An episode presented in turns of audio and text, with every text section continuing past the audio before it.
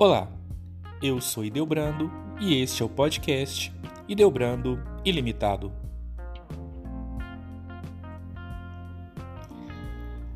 A ansiedade é uma reação que todo indivíduo experimenta diante de algumas situações do dia a dia, como falar em público, expectativa para datas importantes, entrevistas de emprego, vésperas de provas, exames de saúde, entre outras. Algumas pessoas, porém, vivenciam esta reação de forma mais frequente e intensa, que pode ser considerada patológica e comprometer a saúde emocional. De acordo com o DSM-5, Manual de Diagnóstico e Estatística dos Transtornos Mentais, os transtornos de ansiedade incluem transtornos que compartilham características de medo e ansiedade excessivos e perturbações comportamentais relacionadas. O medo é a resposta emocional à ameaça iminente real ou percebida, enquanto a ansiedade é a antecipação de ameaça futura. O medo é com mais frequência associado a períodos de excitabilidade aumentada, necessária para luta ou fuga, pensamentos de perigo imediato e comportamentos de fuga. Os ataques de pânico se destacam dentro dos transtornos de ansiedade como um tico, tipo particular de resposta ao medo. Já a ansiedade é mais frequentemente associada à tensão muscular e vigilância em preparação para perigo futuro e comportamentos de cautela ou fuga. Aprendemos a controlar a ansiedade quando descobrimos seus gatilhos uma das melhores ferramentas atuais para lidar com os momentos ansiosos é a psicoterapia. É possível identificar gatilhos por conta própria ou com o terapeuta. Às vezes, podem os caminhos são óbvios, como o consumo excessivo de cafeína, álcool ou cigarro. Outras vezes, eles podem ser menos óbvios. Problemas de longo prazo, como dificuldades financeiras ou relacionadas ao trabalho, podem levar algum tempo até descobrirmos. Podemos ser impactados por uma data de vencimento, uma pessoa ou a situação e não percebermos. Isso pode exigir algum apoio extra, através da terapia ou com amigos e mentores. Quando você descobrir seu gatilho, tente limitar sua exposição, se puder. Se você não consegue ou não pode reduzir o contato, por exemplo, um ambiente de trabalho estressante que não pode ser alterado no momento, o uso de outras técnicas de enfrentamento pode ajudar. Os transtornos de ansiedade se diferenciam do medo ou da ansiedade normais adaptativos, por serem excessivos ou persistirem além dos períodos apropriados ao nível de desenvolvimento. Eles diferem do medo ou da ansiedade provisórios com frequência induzidos por estresse por serem persistentes. Principais comportamentos que podem estar relacionados a transtornos de ansiedade. Indivíduos com transtornos de ansiedade, em geral, superestimam o perigo nas situações que temem ou evitam. O medo ou a ansiedade são excessivas ou fora de proporção você já conheceu alguma pessoa que não viaja de avião porque tem medo de acidente aéreo? Está sempre pensando que o avião vai cair? Já imagina inclusive a cena de luto? Um outro exemplo é alguém que passa por um procedimento ou exame médico simples e teme ter uma doença grave ou ficar incapacitado após o exame. Em casos mais extremos, chega até a cogitar a possibilidade de morrer no procedimento. Não faltam casos de pessoas que encontram na comida uma solução para seus problemas emocionais. Ao menor sinal de preocupação, você recorre ao brigadeiro, a um docinho ou qualquer outro alimento para aliviar a tensão. Em geral, mastigam pouco o alimento e ingerem grande quantidade de comida em pouco tempo. Comer indiscriminadamente, sem fome, por ansiedade, estresse ou outra emoção negativa é um sinal de alerta. E cuidado, esta atitude também pode desencadear uma compulsão alimentar. Sentem dificuldade para dormir ou apresentam episódios de insônia em vésperas de reuniões importantes e eventos. Não conseguem se desligar do que fizeram ao longo do dia no trabalho e passam a noite processando o que farão no dia seguinte. Algumas vezes chegam a sonhar e despertar pensando em soluções possíveis para determinada questão. Estão sempre com dores nas costas, ombros e nuca. Seus músculos do pescoço estão travados e a dor é tanta que mal dá para virar de lado. Essa tensão muscular, quase constante, geralmente acompanha os transtornos de ansiedade. Quanto maior a preocupação e o desânimo, maior a possibilidade de transferir as tensões para a região cervical. Somente ao pensar na necessidade de realizar uma apresentação para a plateia, sinais como sudorese excessiva, mãos geladas, taquicardia, falta de ar e respiração ofegante aparecem. Esse medo pode estar relacionado às preocupações com o ego, receio de julgamento e a apreensão, aumentando a ansiedade.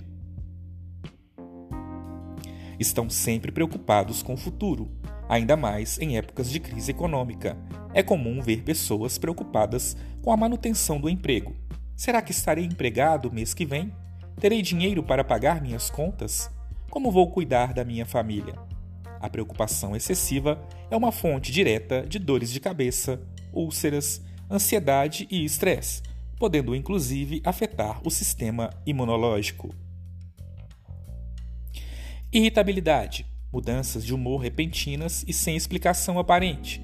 Pessoas que estão a ponto de entrar em um ataque de nervos podem passar da euforia ao pranto rapidamente.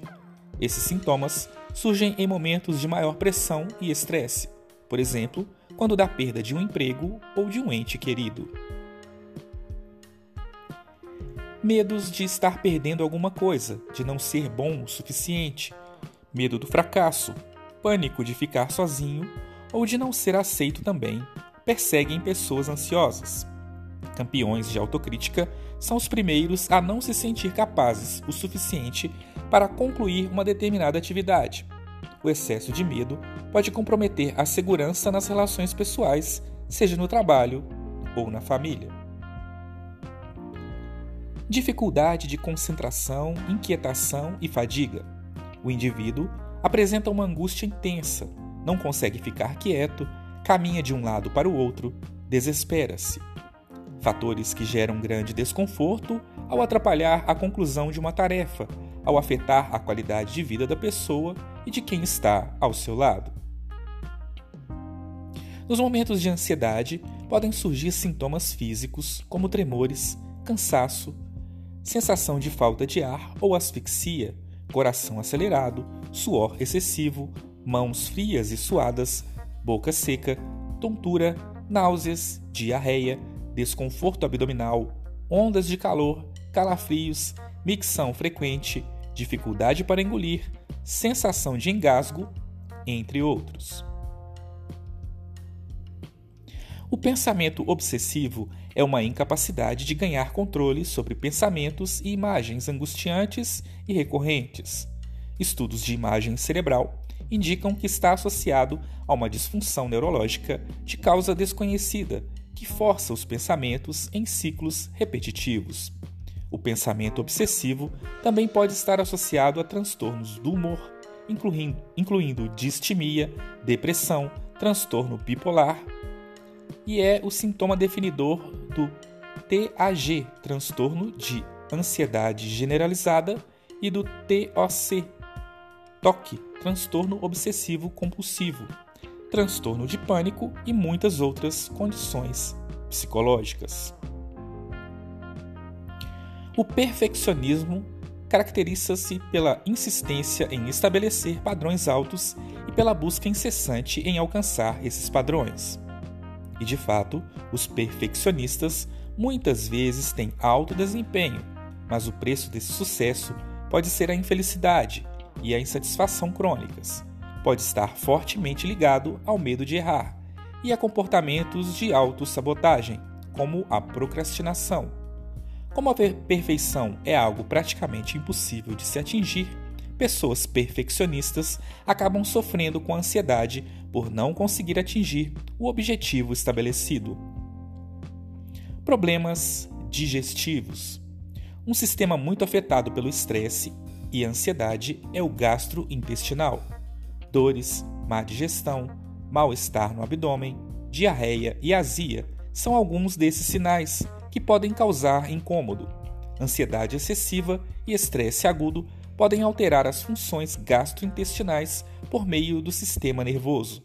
Como consequência dessas alterações, podem surgir úlceras, gastrites, doenças inflamatórias, refluxo gastroesofágico e síndrome do intestino irritável.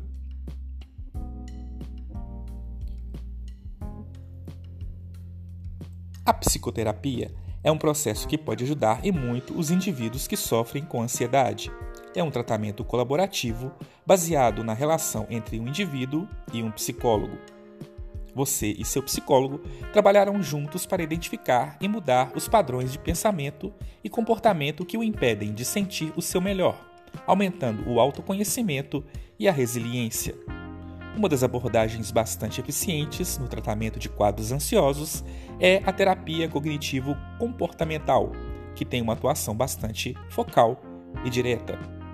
Outra forma de ajudar no combate à ansiedade é praticar atividade física. Realizada de forma regular, ajuda a fortalecer o sistema imunológico, prevenir doenças cardiovasculares e obesidade, aumenta o bem-estar, a disposição para atividades do dia a dia e a produtividade no trabalho. Também diminui a insônia e melhora a saúde mental, prevenindo a depressão. Se você é do tipo competitivo, estabeleça uma meta, como por exemplo, correr uma prova de 5 ou 10 quilômetros. A prática da atividade física frequente regula o sono, pois a prática de exercícios libera endorfina, uma enzima que proporciona bem-estar e diminui a ansiedade e o estresse. Outra forma é praticar meditação. Neurocientistas já comprovam que a prática da meditação contribui para aumentar a região do córtex pré-frontal esquerdo, região responsável pelo sentimento de felicidade. Cinco minutos diários para observar a respiração já são eficientes para o começo. Se possível, estimule sua equipe a meditar também. Os ganhos serão enormes. Ouvir música ajuda a relaxar, extravasar, expressar, dançar, celebrar, interiorizar, descansar. Ela é um elemento terapêutico por excelência. É algo medicinal e sem contraindicações. Quando foi a última vez que você curtiu sua música preferida? Manter uma alimentação saudável também é importante. Algumas vitaminas são necessárias para a formação de neurotransmissores que estimulam o humor, enquanto outras fornecem energia para células cerebrais ou as protegem de danos. Todos passamos por momentos de ansiedade e estresse. Se forem muito frequentes ou muito intensos, podem indicar a necessidade de auxílio de profissionais especializados. Converse com um especialista e busque ajuda. A ansiedade é comum a todos nós. Espero tê-los ajudado. Um grande abraço e até o próximo episódio.